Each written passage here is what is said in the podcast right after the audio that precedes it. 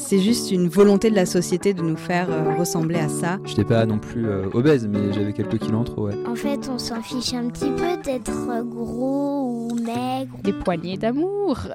Mon plat préféré en Iran, c'est le jujja kebab. Quand j'ai commencé la course, je me sentais incapable de courir 10 km. C'est plutôt dans l'attitude qu'il faut être.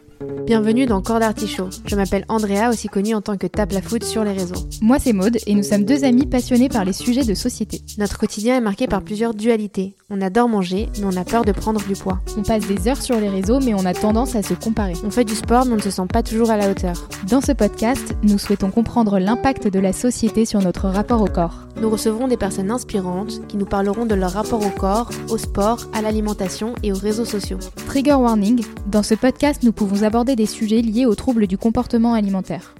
C'est officiellement notre premier podcast avec quelqu'un, parce que quand cet épisode sortira, normalement, on a déjà fait un podcast d'introduction. Donc, euh, ravi que ce soit avec toi, Camille. Merci. Merci pour l'invitation. Alors, j'ai rédigé une petite présentation. Aïe, aïe, aïe. Euh, alors, Camille, tu as plusieurs cordes à ton arc. Tu es créatrice de contenu. Tu fais d'ailleurs partie de la première génération de youtubeuses. Aussi, comment parler de cordes sans parler de tes cordes vocales, puisque euh, tu aimes chanter. Tu partages notamment ta passion sur les réseaux. Tu as une très belle voix. Euh, dans la vie, tu es aussi experte marketing. Tu travailles dans l'influence, dans la tech, et c'est d'ailleurs comme ça qu'on se connaît. Pour être tout à fait honnête, on s'est rencontrés au travail. On est avec Maude un groupe de trois collègues. Pour ceux qui ont la ref et qui ont Bold Type, euh, voilà, on se sent pas mal identifié. On a notre propre fashion closet à nous où on se raconte pas mal de choses sur notre quotidien. On a aussi pas encore eu la chance de goûter à tes petits plats, mais de ce qu'on voit sur les réseaux, tu as l'air d'avoir des talents de cuisinière remarquables. Merci. Et tu partages notamment euh, des recettes aux inspirations asiatiques qui donnent vraiment envie. Enfin bref, merci d'être notre première invitée et merci d'accepter de dévoiler ton rapport au corps et à l'alimentation dans ce podcast avec nous. Bah, merci beaucoup. Quelle, euh, quelle introduction. On a, on a travaillé dur. Est-ce que pour commencer, tu peux te présenter ton prénom, ton âge, ton métier et tes passions? Yes, bon, tu as déjà dit beaucoup de choses, mais je m'appelle euh, Camille, j'ai 30 ans, je travaille donc euh, dans le marketing et euh, je suis aussi créatrice de contenu.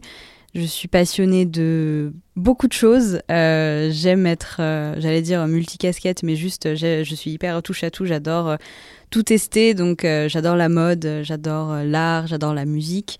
Voilà, j'a- j'adore un petit peu tout tester. On va parler de plein de choses aujourd'hui, mais en tout cas, euh, merci pour cette intro rapide. On va rentrer dans le détail des nombreux sujets que tu as abordés. Euh, pour commencer, euh, je passe le micro à l'élément drôle de ce duo. Maude, qui a quelques questions pour toi un peu plus fun. Merci. Alors écoute, là, ça va être la minute drôle, du coup. Super. Euh, petite question pour toi, Camille. Tu penses quoi de l'artichaut?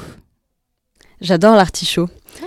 C'est un plat que, que mes parents adoraient faire quand j'étais petite et c'était toujours un, un rituel où tu, tu effeuilles l'artichaut, etc. Donc, euh, ouais, j'ai une vraie histoire avec l'artichaut finalement. Bah, génial. Je sais pas si c'est le cas de tout le monde, mais du coup, ça me ravit d'apprendre ça. Euh, on va aussi, du coup, parler aujourd'hui de corps, euh, comme tu le sais, d'alimentation, de santé mentale. Et euh, on a quelques questions euh, par rapport à ces sujets-là pour en apprendre un peu plus sur toi. Avant de rentrer vraiment dans le vif du sujet et que tu nous racontes un peu plus de choses sur toi, est-ce que, en un mot, euh, tu pourrais définir ton rapport au corps? Hmm, je m'étais préparée à cette question. J'étais sûre que ça allait Mhm. tomber. Euh, j'ai pensé à conflictuel, ce qui en dit beaucoup. Une belle entrée bien. en matière. Super. Écoute, on va détailler ça. Est-ce qu'en un mot, tu pourrais définir ton rapport à l'alimentation? Hmm, J'ai envie de dire euh, passionné. Cool, ok. En un mot, ton rapport au sport Hmm, J'ai envie de dire, c'est pas tant conflictuel, c'est un, un peu conflictuel et qui tend à se à s'adoucir. Ok, super. C'est pas vraiment un mot. On va creuser tout ça plus tard, évidemment. Et enfin, dernière question. En un mot, comment tu définirais ton rapport aux réseaux sociaux? Hmm, tout est conflictuel avec moi, j'ai envie de dire. Euh, compliqué mais très inspirant. Super, ok. Très, euh, très, ta réponse est inspirante. Euh, écoute, je vais te, te laisser du coup rentrer en, en détail avec Andrea qui va avoir une, une liste de questions à te poser.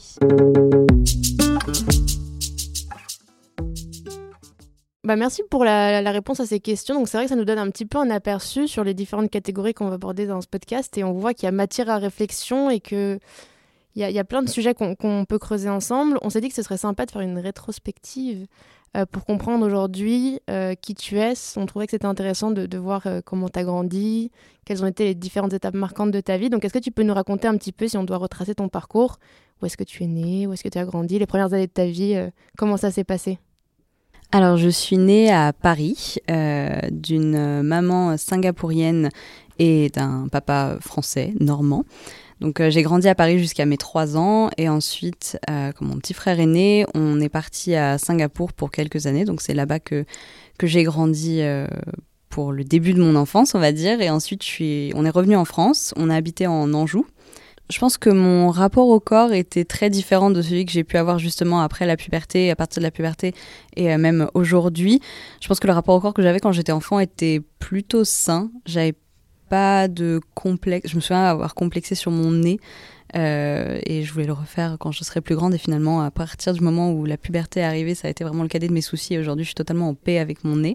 Euh, Et tu te rappelles d'où ça venait, cette euh, envie de refaire ton nez? Je pense que je le trouvais très large. C'est un peu le nez asiatique. Et je le trouvais très large et je le trouvais moins joli que les nez des, des gens que je voyais autour de moi. Mais au-delà de ça, d'un point de vue corporel, j'avais pas vraiment de complexe euh, en partie parce que je pense que je, je ressemblais euh, à plus l'idéal de beauté, euh, même si on Mm. peut-être le définit un peu moins pour les enfants, mais voilà, j'avais pas un corps qui était hors norme. Euh, mais mon rapport à la nourriture à l'époque était euh, très positif. J'ai toujours été très gourmande.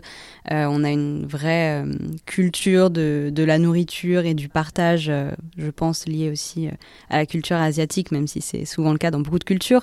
Mais il y a vraiment cette notion de l'amour par la nourriture et le fait de de cuisiner euh, des bons petits plats pour les gens qu'on aime. Donc euh, non, mon rapport à la nourriture était très très simple et très positif finalement, je trouve. Justement, parlons de la puberté. J'ai l'impression que c'est un moment où beaucoup de choses basculent. Ça arrive quand la puberté pour toi? Environ à quel âge? Et comment ça se manifeste? J'ai pas de souvenir très très clair sur ça. J'ai pas eu un moment où par exemple j'ai eu une une croissance de la poitrine phénoménale ou quoi que ce soit. Je me souviens juste qu'à partir de, je pense, 13 ans, euh, j'avais un j'avais des hanches un peu plus développées, je voyais les cuisses aussi euh, voilà, se développer un peu. Euh, et c'était pas nécessairement quelque chose de très positif pour moi dans mon esprit. Euh, je pense qu'aussi à cet âge-là, c'est très facile d'être un peu embrigadé dans des façons de penser euh, négatives, euh, voilà, des troubles du comportement alimentaire euh, quand on en a autour de soi, euh, ce qui était mon cas du coup. Euh, Qui ça dans ton entourage était euh, des, copines en fait avec qui on trouvait ça euh, je sais pas si on trouvait ça drôle je sais pas si c'était une façon d'exprimer euh, euh, voilà d'être anorexique ensemble entre guillemets euh, c'est c'est c'est pas drôle mais j'ai l'impression qu'à l'époque c'était un peu un petit secret sachant que ma copine était beaucoup plus douée que moi, elle, je, enfin, ce qui est très triste, hein, je pense qu'elle le prenait plus au sérieux. Moi, finalement, avec ce rapport à la nourriture qui était plutôt positif, j'avais très envie d'être mince, de répondre plus aux stéréotypes de, de la beauté. Euh, et à la fois, j'aimais tellement manger, et c'est toujours le cas d'ailleurs que j'arrive pas finalement à me priver de ça. C'est pas du tout, euh, c'est pas qui je suis. J'arrive pas à me couper de la nourriture ou euh, à voilà à, à rompre ce lien, ce qui est, je pense, finalement plutôt une bonne chose. Euh, Mais tu mets le doigt sur quelque chose d'assez important. Moi, je me rappelle que j'ai vécu la même chose. Ben, on est globalement à peu près de la même génération, à quelques années près.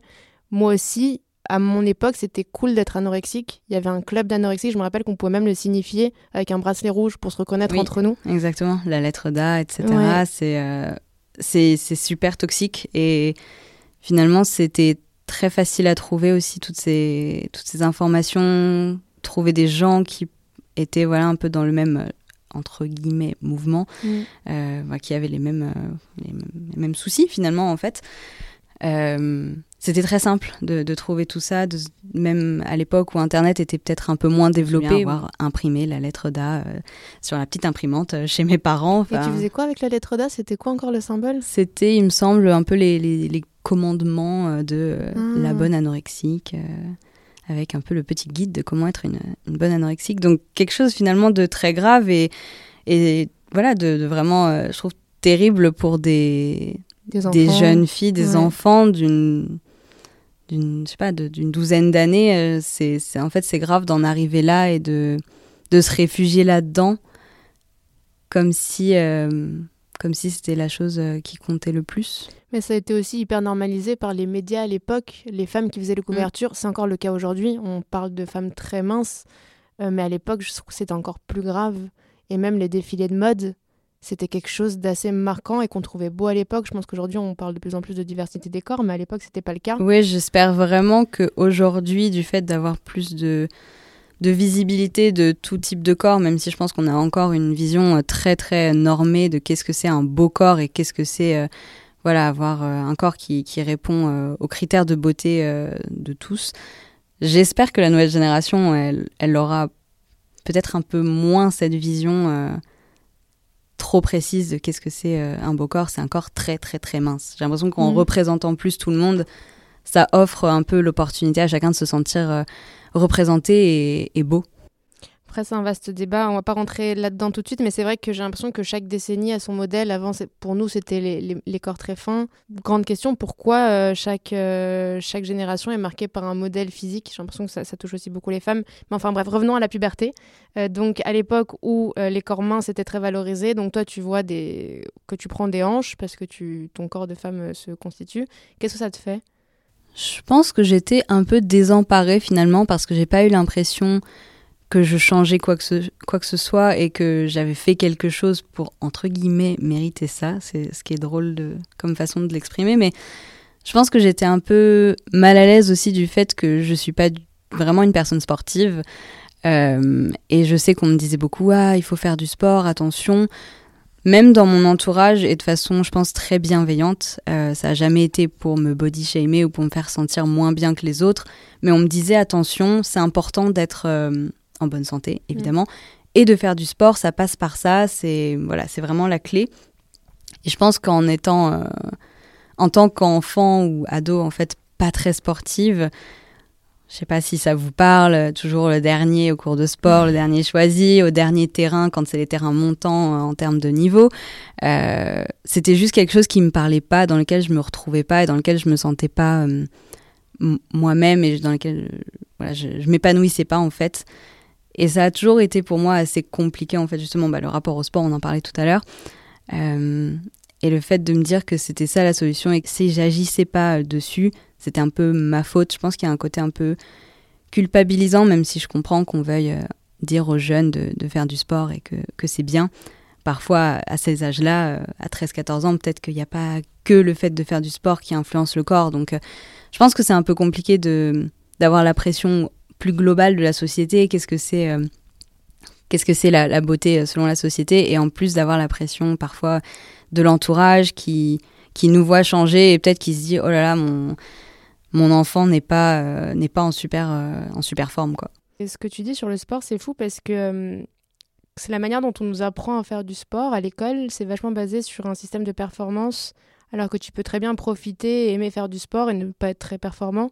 Mais le fait d'être catégorisé dans un terrain où tu es visiblement le plus bas ou d'être choisi en dernier, ça culpabilise tout de suite. On a un rapport au sport du coup qui va être vraiment axé sur la performance alors que ça peut être juste une partie de plaisir. Et donc je pense qu'on part avec des mauvaises bases et une mauvaise éducation sportive peut-être. Ouais, je suis, je suis entièrement d'accord. J'avais jamais vraiment réfléchi à ça finalement, mais quand t'en parles, je me dis que c'est vrai. Je trouve que le sport est peut-être un peu élitiste Ouais. euh, et on, on rejette complètement en fait tous les enfants qui vont pas être bons en sport. Et s'ils sont pas en- bons en sport, ça veut forcément dire qu'ils sont bons dans, je sais pas, les milieux artistiques par exemple. Mais tu peux pas ne pas être bon en sport, ne pas être bon euh, en, en art. T'es obligé d'être bon quelque part et euh,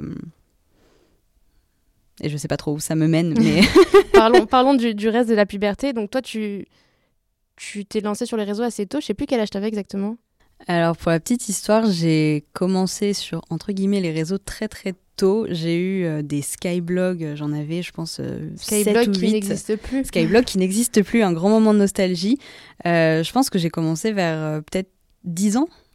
Au début, mes parents n'étaient pas Ah d'accord. oui. euh, Je le faisais un petit peu en cachette. Euh, je faisais des histoires de Sims, des blogs euh, sources de Tokyo Hotel. Donc j'ai toujours aimé finalement partager des choses en ligne. Et tu te montrais à cet âge-là ou c'était que des contenus euh, qui étaient détachés de ton image? Je me montrais pas à l'époque. euh, je pense que je savais que j'en avais pas trop le droit et je pense que ça faisait un petit peu peur aussi.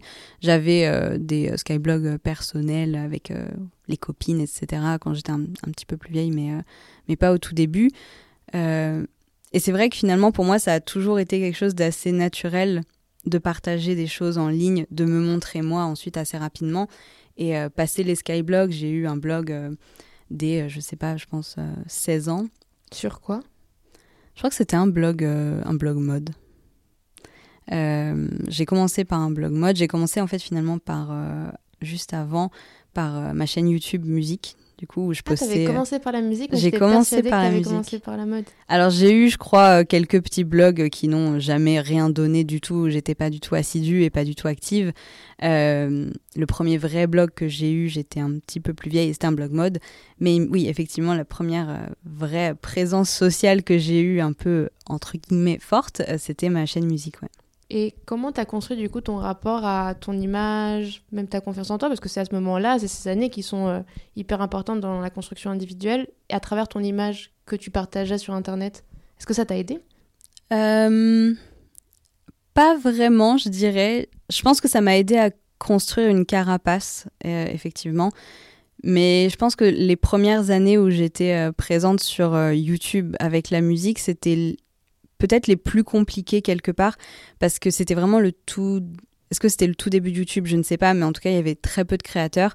Euh, et c'était euh, c'était compliqué parce que les gens, euh, déjà à l'époque, se, défoulaient facilement. Et moi, je venais de commencer, j'avais pas forcément l'habitude d'avoir des retours si francs et, dénués de politesse. Parfois, j'ai eu des, des menaces de mort sur, sur une, une, une reprise euh, de chansons, ce qui, ce qui n'a pas de sens. Mais juste quelqu'un qui me disait, ah, tu devrais. C'était pas des menaces de mort, c'était quelqu'un qui disait, tu devrais te pendre tellement c'est nul. Enfin, c'est un peu violent euh, et c'était pas nécessairement lié au, au rapport au corps. euh, parce que c'était de la musique, donc je pense que. c'est- Mais c'est c'est tout autre parce que je trouve que partager sa musique, c'est encore plus se mettre Ouais. à nu que partager des vidéos de mode parce que c'est encore plus personnel. Donc c'est peut-être pour ça que ça me touchait beaucoup aussi. Et finalement, une fois que je suis passée au côté euh, mode et beauté, j'ai j'ai eu des remarques euh, super désobligeantes et des commentaires euh, hyper méchants sur mon physique. Comme quoi comme quelqu'un qui me disait que mes dents étaient tordues et que la moindre des choses que je pourrais faire, étant donné que j'étais youtubeuse, c'est me faire mettre un appareil. En fait, je ne sais pas à quel moment les gens se, se croient autorisés à dire ce genre de choses aux gens sans se dire qu'ils impactent terriblement leur confiance en eux et qu'ils les blessent en fait, Ouais, au-delà de- ouais. de tout ça. Comme ce genre de commentaires, ça prend euh, 30 secondes à écrire pour une personne, alors que, comme tu viens de le dire, c'est des mots qui restent marqués parfois plusieurs années après. Donc, c'est un impact assez fort et c'est c'est assez courageux, du coup, d'être capable de s'exposer sur Internet et d'être prêt à recevoir ces, ces commentaires-là.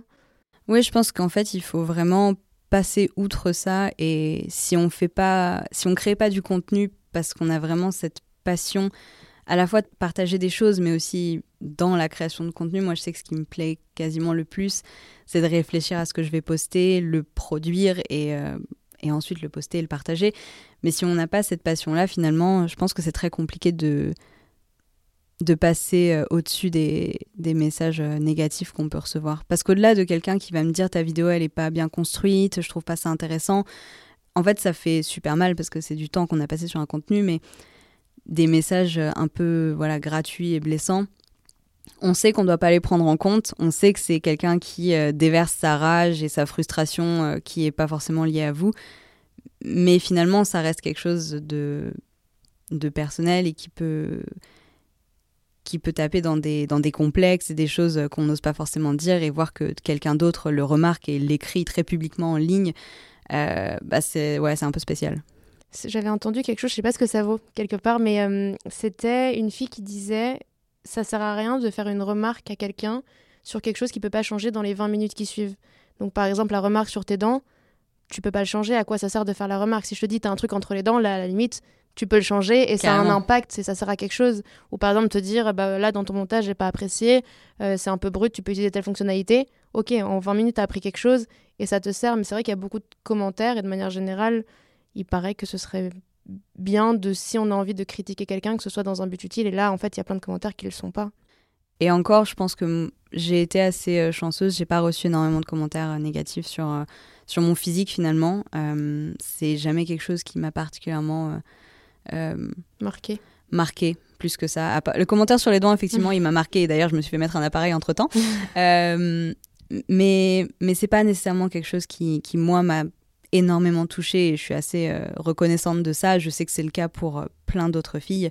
Euh, après, je sais aussi que je suis quand même relativement dans la norme, même Ouais. si moi je me vois énormément de défauts, j'ai plein de complexes. Je sais que au global de l'extérieur, je suis plutôt dans la norme, donc ça s'explique peut-être par ça aussi. Tu peux redonner le nom de ta chaîne YouTube? Ma chaîne YouTube, c'est Camille Grand XO, comme euh, la majorité de mes réseaux d'ailleurs, à part la chaîne musique qui est Camille Grand Musique, parce que je suis une personne particulièrement originale. Et ça, c'était quand du coup Camille Grand XO et cette era YouTube? T'avais quel âge à ce moment-là? Euh, je crois que c'était. en- J'ai commencé, je crois, en 2011 ou 2012, peut-être 2010, je sais plus, dans ces années-là.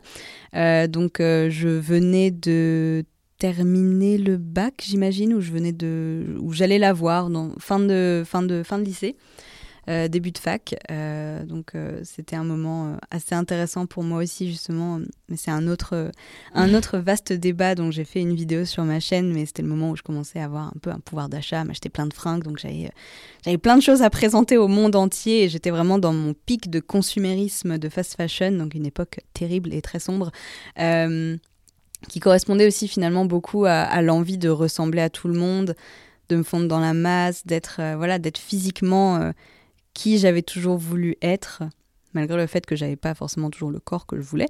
Mais euh, au moins avec euh, les vêtements, ça me permettait en quelque sorte d'affirmer une identité euh, et de me créer en quelque sorte une image que je voulais avoir. Pourquoi tu dis que t'avais pas le corps que tu voulais avoir? Parce que je l'ai jamais eu. Pour être sincère, je l'ai toujours pas.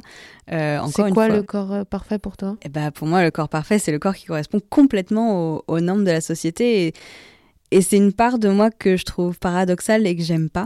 Euh, parce qu'en fait, je veux quelque chose euh, que je voudrais ne pas vouloir. Parce que j'aimerais en fait avoir la force en moi de me dire c'est juste, c'est juste une volonté de la société de nous faire euh, ressembler à ça c'est pas nécessairement ce qui me fait être une meilleure personne, c'est pas ce qui me fait être une plus belle personne. En fait, j'essaye de m'en détacher, j'essaye de prôner ça aussi. En tout cas, euh, j'ai toujours essayé de véhiculer ça que voilà, on n'avait pas besoin de, ressembler à tout le monde pour être bien, pour être euh, jolie. Euh, mais finalement, c'est quelque chose personnellement dont j'arrive pas à me détacher. Du coup, je trouve ça très paradoxal et très énervant de pas réussir à, à appliquer ça à moi-même après toutes ces années à essayer de voilà, d'être dans un- une forme de bienveillance envers, euh, envers moi-même et d'essayer de, de convaincre euh, tout le monde autour de moi d'être bienveillant avec eux. Et ça vient d'où, tu crois, ce modèle de corps parfait? Est-ce que c'est les personnes qui t'inspirent? Est-ce que c'est les médias? Enfin, D'où tu le sors, ton, ton modèle de corps parfait? Est-ce que c'est des gens de ton entourage qui t'ont fait des remarques?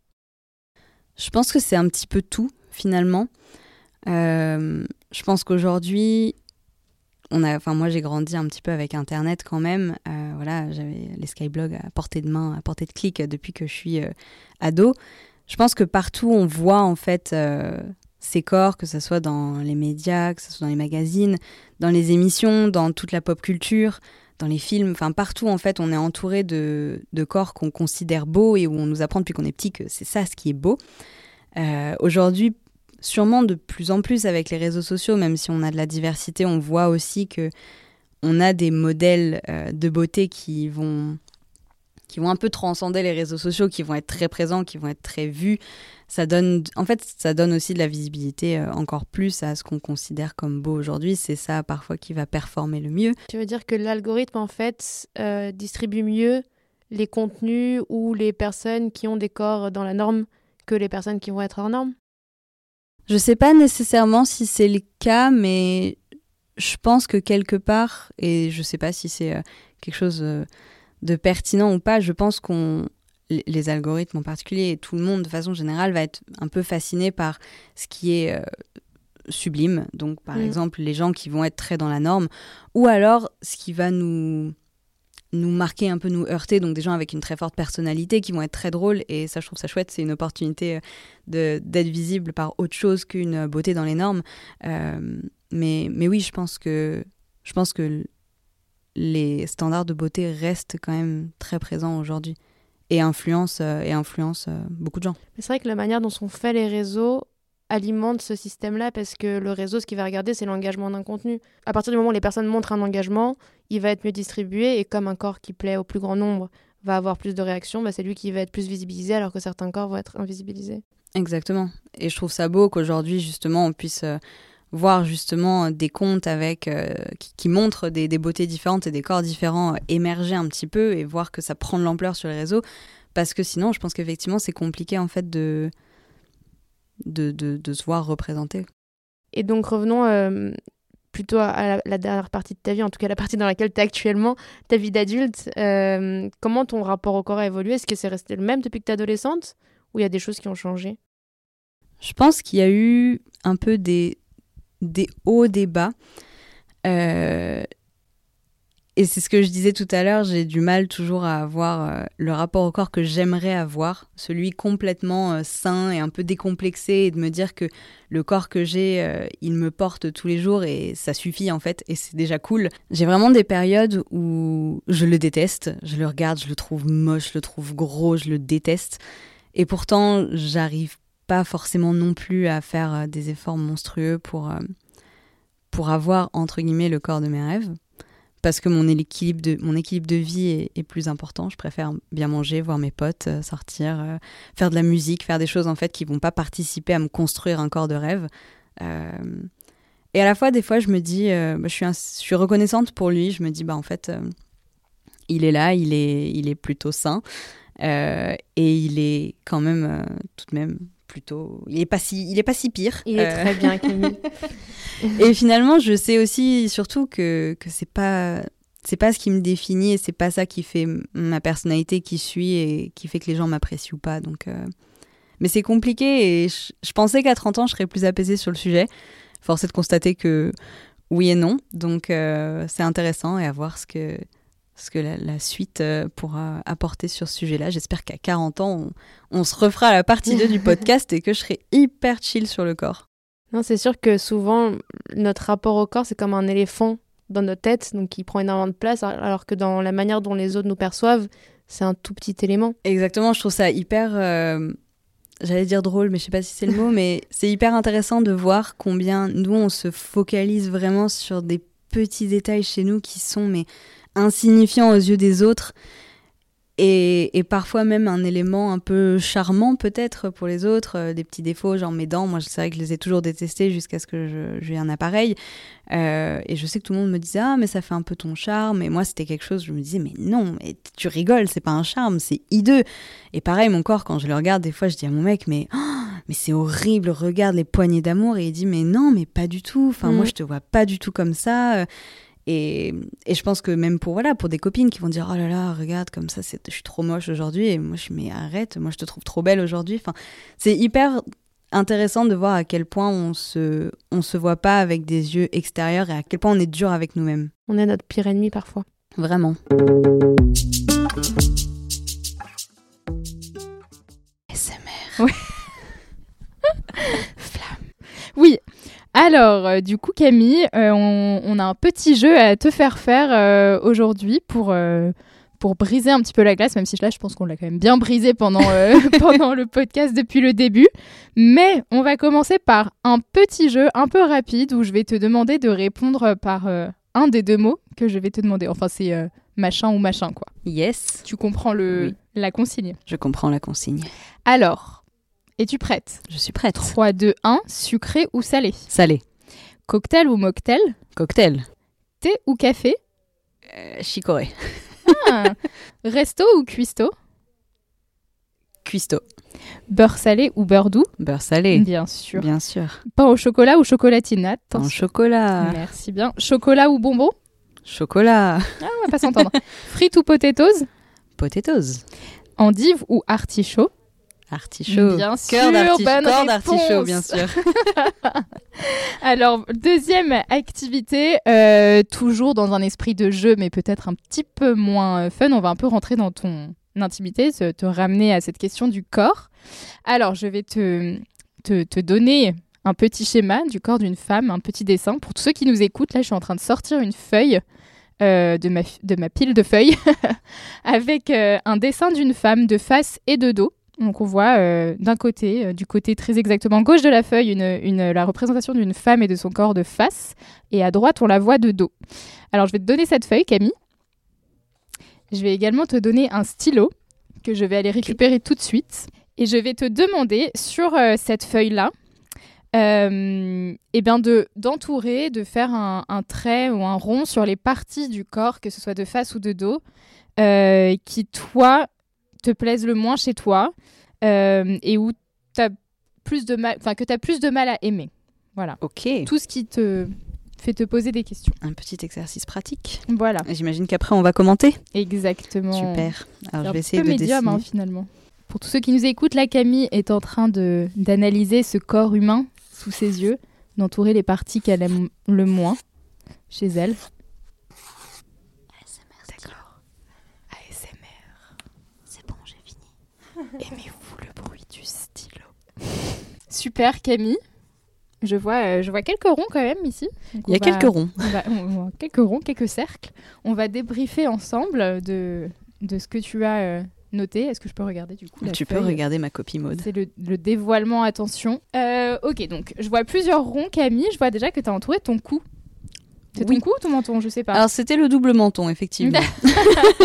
le double menton. Qu'est-ce que qu'est-ce qui te ne te plaît pas Alors, euh, écoute, moi je le trouve pas très gracieux. J'aimerais juste que le, le double menton, ce double menton ne soit pas là.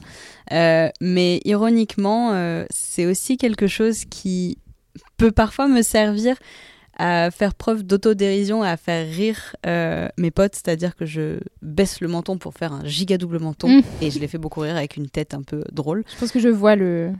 Exactement. Et je pense que quelque part aussi dans quand on a un rapport au corps un peu compliqué, des fois on essaie de faire preuve d'autodérision et de entre guillemets se moquer de, des choses qu'on n'aime pas chez soi Ouais, pour euh, un peu euh, que personne d'autre puisse le faire quoi. c'est vrai. Quel est euh, quel est le menton parfait? Le menton parfait? J'aurais du bien du mal à décrire le menton parfait. Le menton que j'aimerais avoir n'aurait pas voilà le petit la petite protubérance en dessous, mais euh, mais elle, elle est là et c'est pas grave. A très poétique euh, de l'année. Oui, J'aime beaucoup le mot protubérance. Euh, je vois aussi que tu as fait deux ronds au niveau de tes, de tes bras, de tes biceps, très exactement. Oui, alors, alors je savais pas que c'était les biceps. C'est le dessous des bras qui, avec l'âge allant, devient un peu flasque, ma foi. Et bah, pareil, il faut faire un peu de session bras du coup maintenant. Mais ouais, pas fan, pas fan des bras qui font un peu chlouk-chlouk. Oui, bon. Bon, ça arrive à tout le monde. hein. Tous le même problème. Euh, je vois que tu as le, le ventre et les cuisses également. Ouais, ça, euh, je pense que c'est.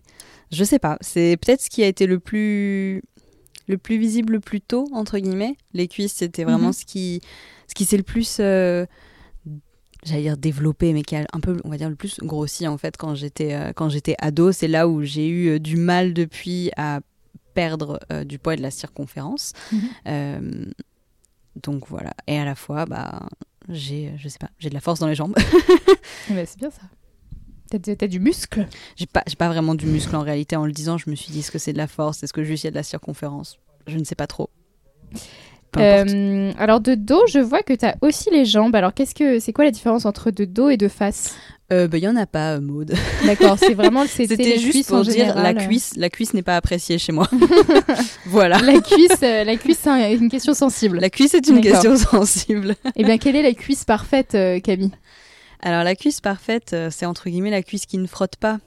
et oui, celle qui en été ne te fait pas souffrir dès que tu mets un short ou une jupe et que ça fait frot, frot, frot dès que tu marches. Et en réalité, encore une fois, je sais que c'est des questions. C'est pas superficiel parce que je pense que c'est beaucoup plus profond. euh, c'est beaucoup trop profond cette question de- du rapport au, au corps et au- à l'esthétique entre guillemets pour Ouais. être quelque chose de superficiel. Mais en fait, je sais que c'est pas quelque chose qui me pose problème au quotidien. C'est pas grave Mhm. si ça frotte un petit peu en été. Euh, Oui, en fait, ma question, c'est au-delà de l'aspect pratique, euh, et qui, parce que ça peut faire mal, en effet, la cuisse y frotte. Oui, oui, ça fait, oui, ça fait mal. mais mais au-delà de ça, de manière question esthétique, c'est quoi une cuisse parfaite pour toi? Je pense que c'est une cuisse tonique et finalement c'est ça Hmm. qui nous ramène aussi peut-être à toutes les discussions qu'on a depuis le début. C'est qu'un corps euh, idéal, c'est un corps tonique, Hmm. c'est un corps euh, sportif en fait. Ouais, d'accord. Aujourd'hui, j'ai l'impression que c'est un petit peu ça l'idéal de beauté, c'est un, un corps sain. s- Oui, c'est les musclé, normes qu'on euh, reçoit, oui, c'est sûr. mm. Et euh, de dos, enfin, c'est les derniers ronds que tu as fait, c'est au niveau euh, Des, des poignées poignées d'amour. les poignées d'amour. Bah Alors oui, je les aime pas trop, ils dépassent. Moi, pour moi, le jean taille basse, euh, c'est pas très élégant sur moi. Et pourtant, c'est il pas grave. Amour. Il s'appelle Amour, exactement. Et ça me fait penser à, à ma, à ma grand-mère qui disait euh, Les hommes, ils aiment bien quand il y a un peu plus de chair, c'est plus doux, ça fait plus de choses à tenir. Bon, je ne sais pas si c'est vrai, c'est un peu une phrase de grand-mère, mais, euh, mais c'est mignon. D'accord, donc un petit complexe sur les poignées d'amour euh, qu'on a tous hein, finalement. Et bien écoute, on va creuser un petit peu tout ça. Euh, du coup, euh, je vais laisser Andrea te, te poser davantage de questions pour rentrer en intimité.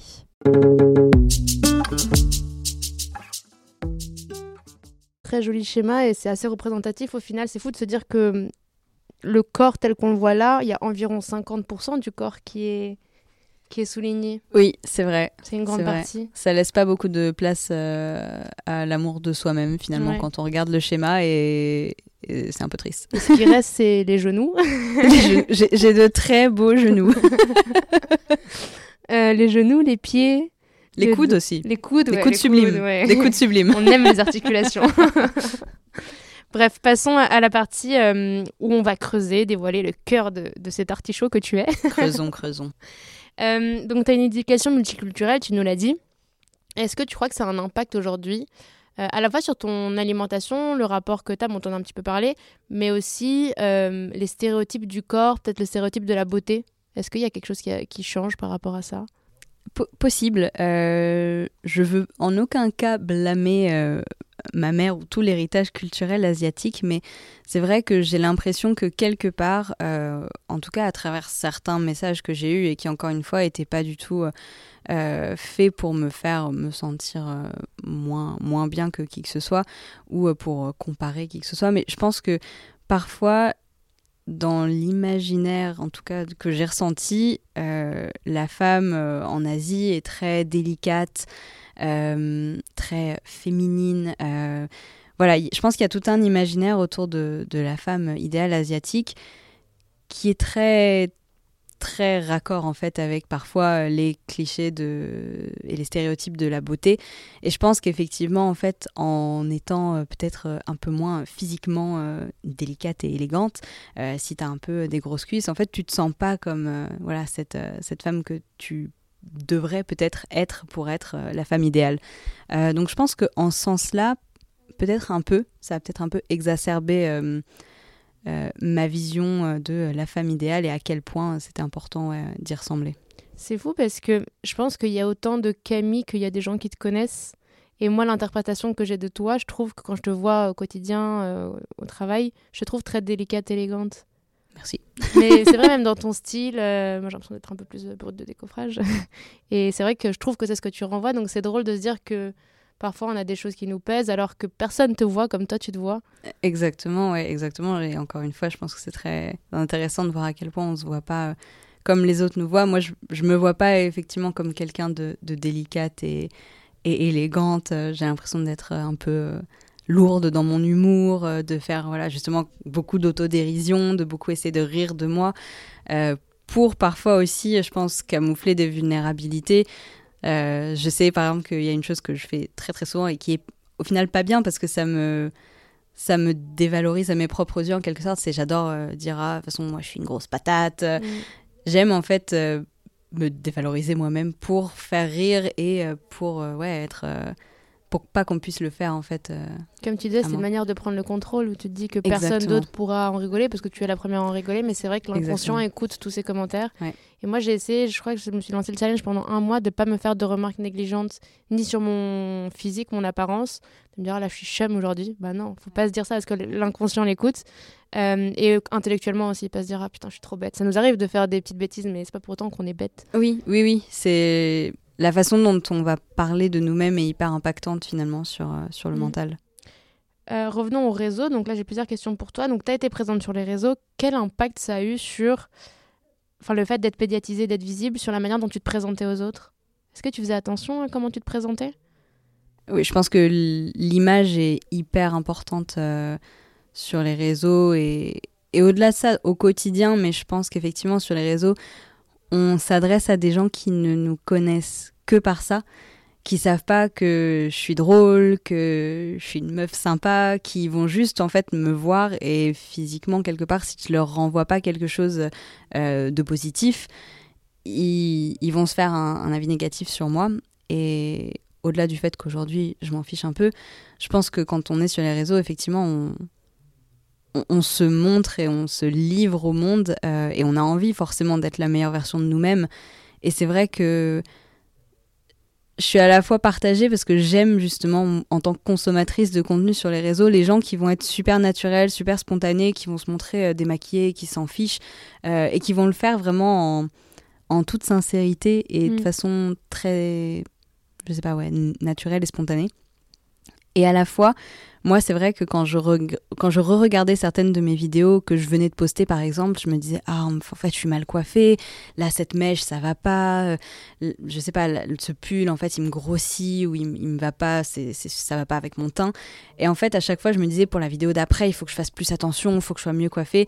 Et c'est vrai que je pense que j'ai été euh, assez stricte et pourtant euh, bon voilà, à chaque fois en vidéo, je peux me trouver euh, des milliers de défauts et des choses que je voudrais refaire. Mais oui, effectivement, j'essaye toujours de, vraiment montrer la meilleure façon, version de moi-même.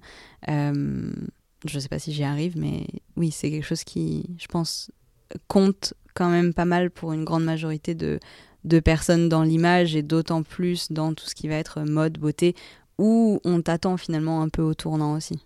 Ton activité sur les réseaux, elle a pas mal évolué, notamment ton rapport à la mode. Donc, tu disais que quand tu arrivais à Paris, il y avait un rapport euh, aux paillettes, cette volonté de, euh, de briller, euh, peut-être de surconsommer aussi. Donc, toi, tu t'es pas mal recentré sur la mode éthique.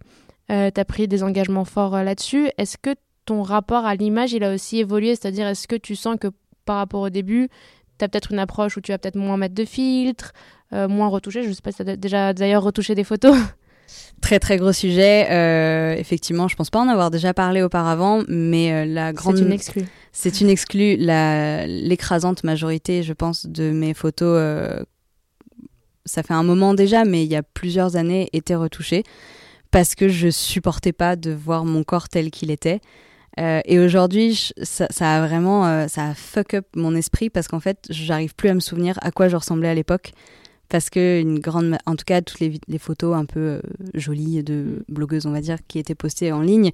Alors pas toutes, mais en tout cas, s'il y avait quelque chose, parce que oui, j'ai dit toutes, la majorité, non, pas toutes les photos, mais dès qu'il y avait quelque chose, en tout cas, qui me plaisait pas, en fait, j'avais euh, le pouvoir de l'effacer et j'avais le pouvoir d'être la version de moi que je voulais être. Et tu changeais quoi concrètement? Souvent, euh, je m'amincissais, je me rentrais un poignet d'amour, euh, je pouvais ouais m'aplatir un peu le ventre.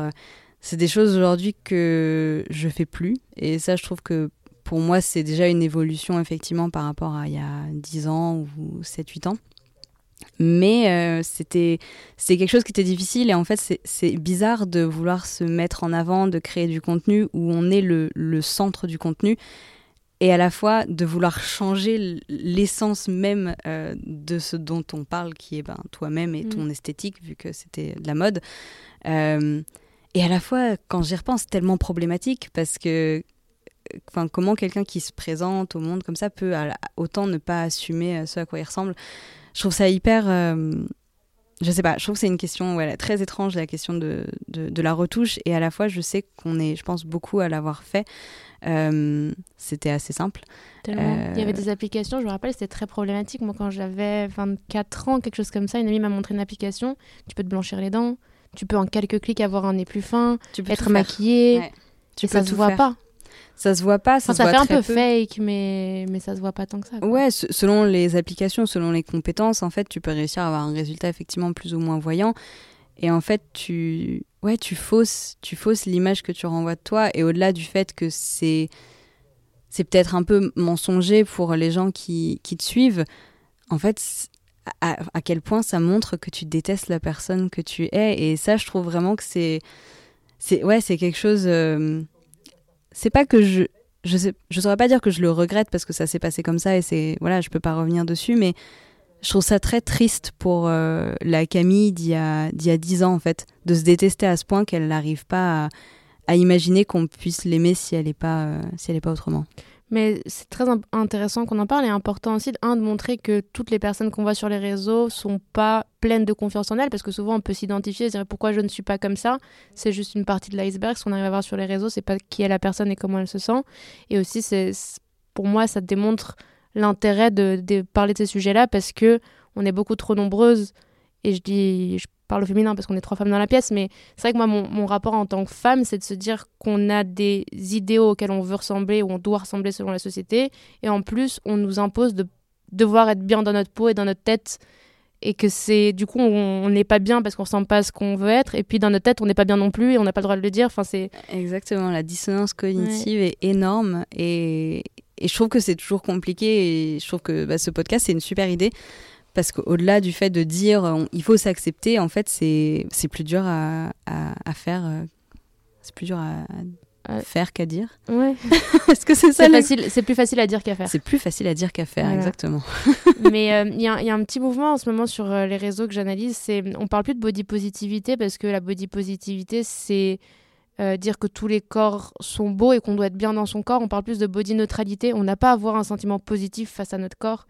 Faut juste essayer d'avoir un rapport neutre parce que c'est aussi très culpabilisant de dire à quelqu'un qui correspond pas au stéréotype de beauté de bah non, tu dois être positif dans ton corps, tu dois avoir un rapport positif. Bah au final, tu peux ne pas te sentir 100% bien. Il faut essayer de travailler un rapport neutre au corps et comme si je trouve qu'on a donné trop d'importance au corps aujourd'hui et que ça peut devenir quelque chose de secondaire. Au final, ce qui fait de toi quelqu'un de bien, c'est ton humour, euh, toutes tes passions, mais pourquoi, ton... pourquoi le corps a ton importance? Je, suis- je suis d'accord euh, et surtout on a donné trop d'importance à la beauté et, c'est pas ça en fait qui fait qui on est et qui fait qu'on est comme tu dis une bonne personne. C'est les actions qu'on va faire, c'est est-ce qu'on est-ce qu'on va aider des gens, est-ce qu'on raconte des choses intéressantes et je trouve qu'aujourd'hui on réduit trop facilement nous-mêmes y compris, on se réduit trop facilement à notre valeur à travers la beauté. Et on est, on est bien plus que ça. Et oui, je pense que le rapport au corps est, est lié Et donc aujourd'hui, dans... sur tes réseaux, tu, tu ne retouches plus, tu n'utilises pas de filtre ou quel est ton rapport au contenu et la manière dont tu partages euh, Euh, Aujourd'hui, je retouche plus. Euh, ce que je retouche, ça va être bah, la lumière, des choses comme ça, mais j'utilise pas de filtres qui, qui vont nécessairement modifier mon apparence. En partie, en grande partie, parce que justement, après, je me trouve moins bien que le filtre.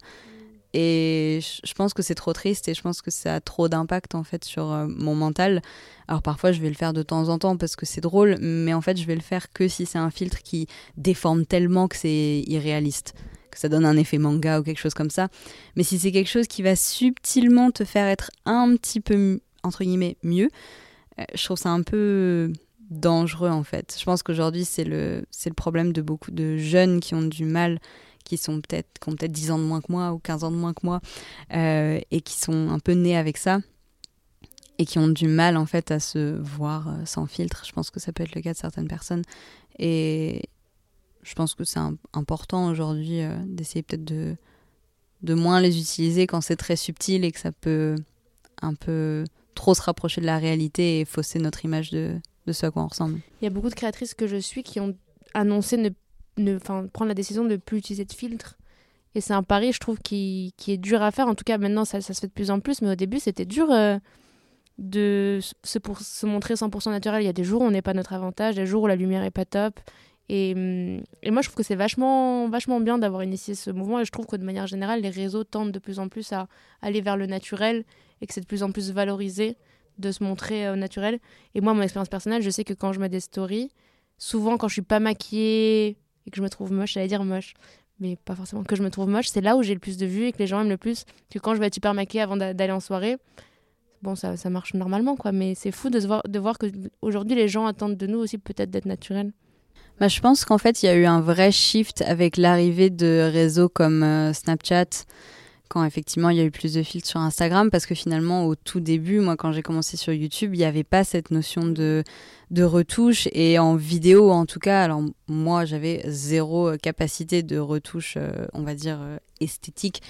Euh, je pouvais pas retoucher mon corps ou mon visage euh, en vidéo. Autant en photo, je pense que ça a toujours été assez facile et assez présent. Autant en vidéo, pas du tout. Et l'arrivée en fait de ces filtres rigolos, Snapchat, etc., qui vous font des yeux de biche énormes ou des lèvres ultra pulpeuses, etc. C'est ça qui a vraiment été game changer, on va dire, d'une façon plus euh, globale dans la société. Et c'est ça qui, je pense, a aussi euh, entraîné, euh, pas des dérives, mais juste euh, une, voilà, une, une addiction pour certains, je pense, à, à ces filtres-là. Parlons maintenant de, de, de food, d'alimentation. Donc, Oui. t'aimes bien cuisiner? J'adore cuisiner. T'as un compte Insta, non? J'ai un compte InstaFood parce qu'en fait j'étais un peu frustrée de pas pouvoir, encore une fois pouvoir, grand mot, j'étais frustrée de pas me sentir euh, à l'aise avec l'idée de partager de la nourriture tout le temps sur mon compte parce que je me disais que ça allait euh, euh, pas intéresser certaines personnes et, je partage très très très souvent des trucs de nourriture sinon. Donc j'ai créé un compte food qui n'a aucune vocation à, à croître, juste il est là pour partager toutes les photos de plats que, que je fais ou que je mange et que j'aime bien. C'est quoi ton plat réconfort? Hmm, mon plat réconfort, je pense que c'est des nouilles, euh, des nouilles chinoises avec une sauce euh, à l'huile piquante, euh, au piment et peut-être au concombre et au tofu aussi. J'ai trop faim. C'est Ouais, une torture d'entendre parler de ça. Juste après, tu nous fais euh, Oui. nouilles. Euh, et du coup, à l'alimentation, quel est ton rapport? Est-ce que ça t'arrive, par exemple, de culpabiliser, de manger certaines choses? Est-ce que tu te restreins de manger certaines choses? Alors je dirais que sur l'alimentation, pour le coup, j'ai l'impression d'avoir évolué un peu, d'avoir vraiment quelque chose d'un peu plus apaisé que par rapport à l'image que j'ai de mon corps. Parfois je le regarde, je le trouve moche. Autant sur l'alimentation, ça va. Euh, J'essaye en fait d'avoir un équilibre, c'est-à-dire de manger euh, plutôt sainement la majorité du temps, mais que des choses qui me plaisent. Je vais jamais me forcer à manger quelque chose parce que euh, c'est super sain, super bon pour la santé. Euh, et en fait, si je veux me faire plaisir, je vais vraiment me faire plaisir. Euh, je sais qu'il y a un exemple qui me fait rire, c'est des gens qui vont, par exemple, faire des carbonara avec des haricots verts à la place des pâtes.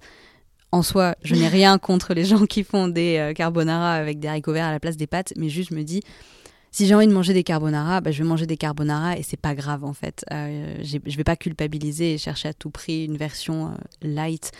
Parce qu'en fait, si j'en ai envie, bah, j'ai qu'à satisfaire cette envie. Et C'est puis, on n'a un- qu'une vie, hein, on franchement. n'a qu'une vie, c'est peut-être très hédoniste à dire, mais euh, je pense que l'important c'est l'équilibre et c'est de de se sentir en fait bien dans son corps. Effectivement, si je mange beaucoup trop, si je mange euh, de la junk food tout le week-end, bah après je vais me sentir super mal. Donc c'est quelque chose dont j'ai pas envie en fait. J'ai envie d'être bien dans mon corps euh, physiquement, donc je vais essayer d'éviter de manger trop de quelque chose qui va me faire sentir euh, pas bien.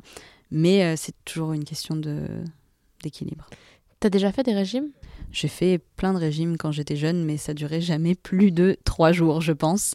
Tout simplement parce qu'à mon avis, pour moi en tout cas, et je pense pour beaucoup de gens, c'est pas une solution viable sur le long terme en fait. Euh, à moins vraiment d'avoir vraiment besoin d'un encadrement euh, professionnel, un nutritionniste euh, qui vous aide à revoir complètement de votre façon de manger parce que peut-être vous mangez n'importe comment. Si vous mangez plutôt équilibré, peut-être il faut réduire les portions. C'est vrai que j'ai beaucoup réduit les portions et je pense que c'était quelque chose, un point important qui, qui s'est dévoilé en fait quand j'ai commencé à habiter seule, quand je vivais avec mes parents. Ils étaient très généreux Mm. euh, sur les portions et c'était quelque chose, encore une fois, de super bienveillant et de rempli d'amour. Mais en fait, je mangeais trop et c'est pour ça, je pense que des fois aussi, j'étais un peu euh, trop chubby à mon goût parce que euh, bah, je j'avais pas besoin de manger autant et en fait en réduisant peu à peu les, les quantités à ce dont j'avais vraiment besoin quand j'arrivais à satiété en fait il faut que je m'arrête parce que mon corps a pas besoin de plus et des fois je pense juste on s'écoute pas vraiment Ça, c'est vrai. hein. si on a envie de manger un truc qui est considéré pas sain en fait il y a pas de problème juste écoute ton corps si t'en as envie fais-le et le moment où tu sens que c'est trop et que tu nourris pas ton corps de bonnes choses en fait repasse à un truc qui est sain et je pense que parfois oui on s'écoute pas assez Et euh, pour parler d'un complément à l'alimentation, le sport. Donc toi, de ce que je vois sur Instagram, tu fais du yoga. Oui. Comment t'es tombée là-dedans? Euh, Qu'est-ce que ça t'apporte Et donc tu nous racontais ton rapport euh, en tant euh, qu'adolescente, à l'école, au collège, etc. Est-ce que tu as un peu reconstruit une relation saine autour du sport? Je pense que ça s'est un peu apaisé effectivement. Quand j'étais plus jeune, je trouvais jamais un sport qui me faisait me sentir forte. Et je pense qu'en fait, c'est super important de trouver une activité physique qui te défoule, qui te fait rire et qui te fait te sentir euh, Douée. bien et doué exactement. Parce que quand tu es toujours le dernier en course, quand tu es toujours sur le dernier terrain, quand vraiment t'es- tu sens que tu es tu as les moins bonnes capacités de tout le groupe, je trouve que ça te donne pas envie en fait d'aller creuser et de chercher une activité physique qui va te, te faire plaisir. Et je trouve que c'est voilà, moi c'était très compliqué en tout cas pour moi de trouver quelque chose qui me, qui me plaisait et que j'avais envie de faire, au-delà du fait d'avoir envie de voilà d'avoir une activité physique pour être en forme, pour perdre du poids, etc. Euh, le yoga, ça arrivait complètement par hasard en réalité. Je crois qu'il y avait des, des cours offerts euh, dans mon travail euh, précédent précédent. C'était offert par la boîte. le mercredi soir, il y avait une prof qui venait. Je trouvais ça pas trop intimidant. C'était un petit groupe avec des collègues, des gens que je connaissais et apparemment, j'avais pas honte de, tester devant eux. Et finalement, j'ai bien aimé et j'ai commencé à en faire beaucoup plus pendant le confinement. Donc chez moi, toute seule avec des vidéos de, de profs de yoga. Et je trouvais ça hyper réconfortant de me dire que c'était une pratique qui était assez douce, qui me donnait à la fois l'impression euh, de me muscler ou de renforcer euh, quelque chose parce que euh, le yoga c'est un sport et parfois c'est compliqué et ça vous aide à vous muscler et c'est pas juste de la souplesse et euh, faire trois poses un peu jolies. Et finalement, je pense que je me suis un peu challengée. J'ai suivi un challenge de Adrienne qui faisait un challenge de 30 jours. C'était une collègue qui m'a dit ah, Je vais faire ce challenge 30 jours de yoga. Qui est Adrienne? C'est la collègue Euh, ou c'est la. Non, Adrienne, c'est la prof, c'est Yoga with Adrienne. Ok. Si je dis pas de bêtises. Donc une prof de yoga. Une prof de yoga euh, sur YouTube, accessible à tout le monde. Euh, elle faisait un challenge pour le mois de janvier. Donc janvier, le mois où tout le monde prend des bonnes résolutions. Et finalement, je me suis dit, écoute, tente-le, t'es chez toi, t'es toute seule. Le matin, il y a un peu de temps.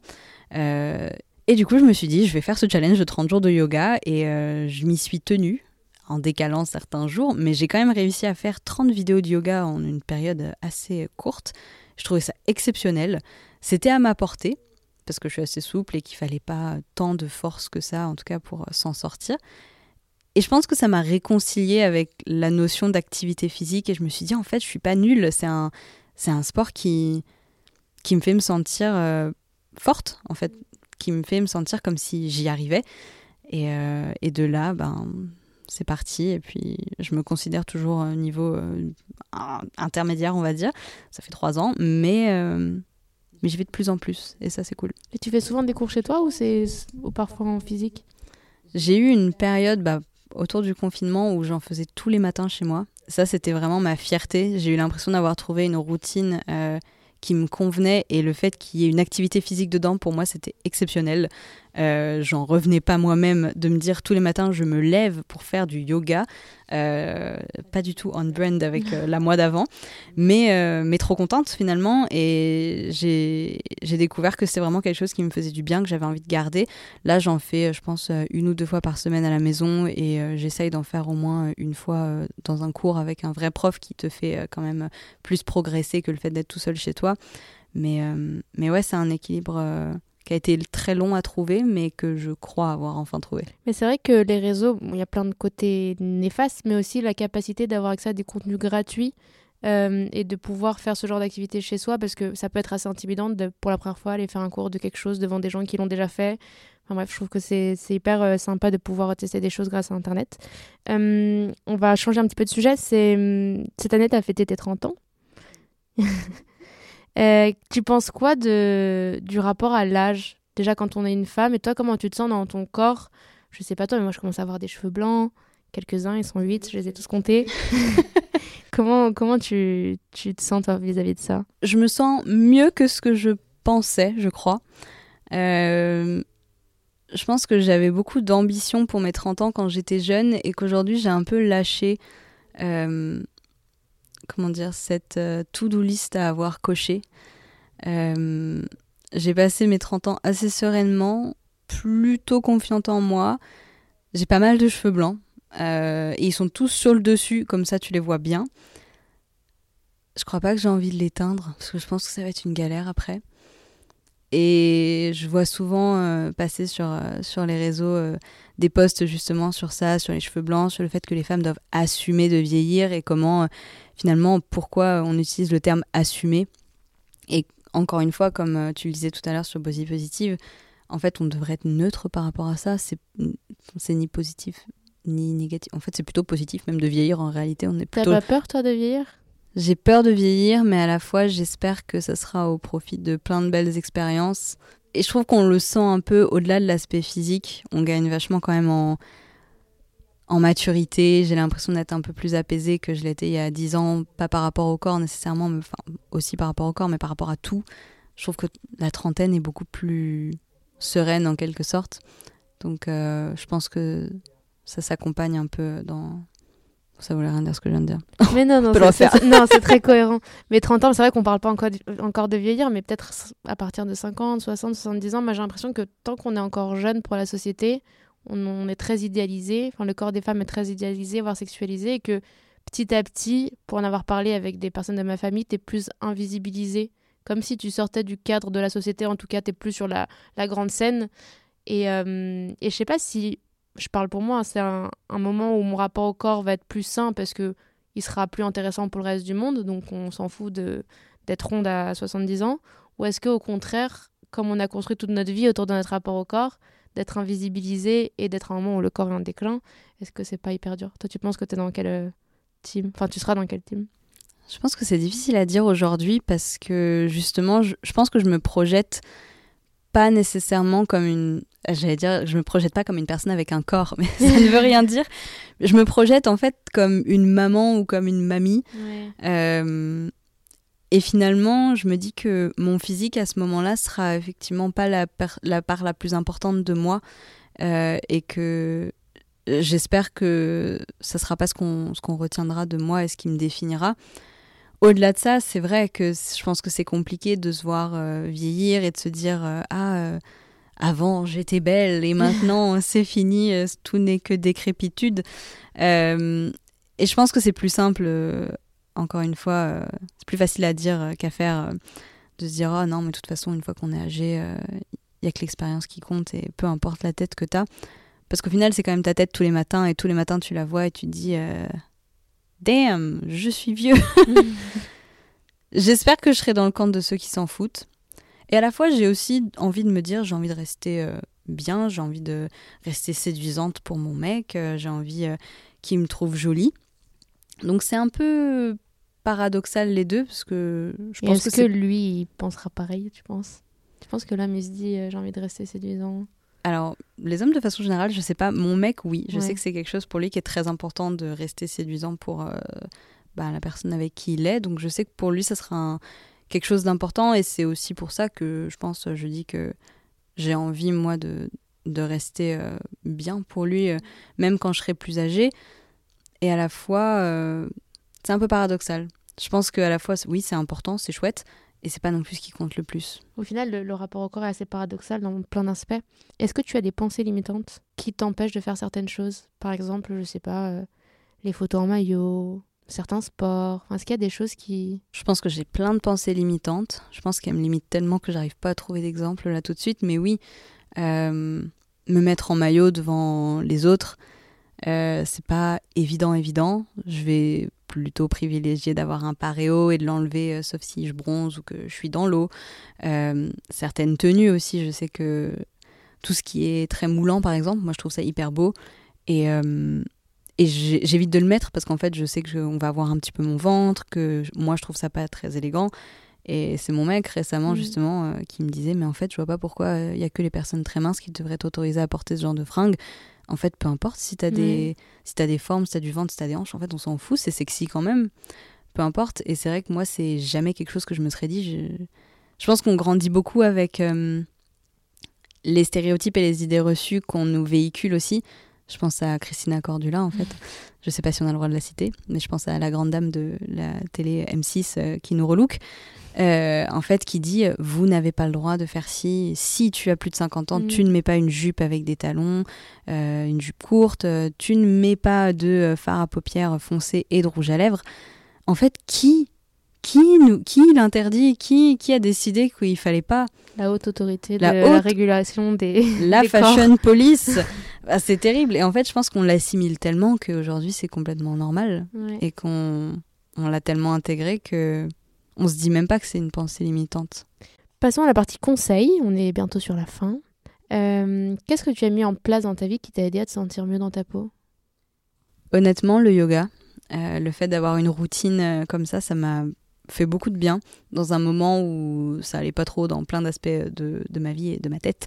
Euh, et finalement, avoir cette activité physique, ça m'aidait à me sentir un peu accomplie et comme si, voilà, dès le matin, je cochais une case. Ça, c'était fait et c'était quelque chose qui, au-delà de cocher la case, me faisait du, du bien physiquement, qui m'entretenait, euh, on va dire, la santé. Euh, donc ça, c'était un point. Est-ce qu'il y a des personnes qui t'ont aidé à te sentir mieux? Je pense qu'il y a beaucoup de remarques en fait de mon entourage, de ma communauté effectivement qui qui m'ont fait me sentir bien parce qu'effectivement en étant une personne un peu publique, tu reçois beaucoup de compliments. Ça c'est indéniable. Euh, à longueur de journée, on peut te dire ah euh, trop chouette, trop jolie, euh, j'adore ta tenue, etc. Et à la fois, c'est toujours agréable à entendre, donc ça booste toujours un peu l'ego. Mais finalement, je pense que c'est peut-être euh, plutôt les réflexions euh, que j'ai pu me faire, un peu euh, essayer d'aller chercher une sorte de spiritualité parfois, ou aussi en vrai le contenu d'autres personnes Mm. qui, qui parlent justement de du corps, de leur rapport au corps, ou qui montrent un peu je sais que ça peut être vu comme un peu bateau des fois, mais les posts sur Instagram, on voit euh, ton corps, c'est ça, donc un corps magnifique, et aussi ça. Mm. Et là, on voit la personne un peu ratatinée, où on voit bah, les bourrelets, etc. Montrer que plein de gens, en fait, sont dans la même posture que toi.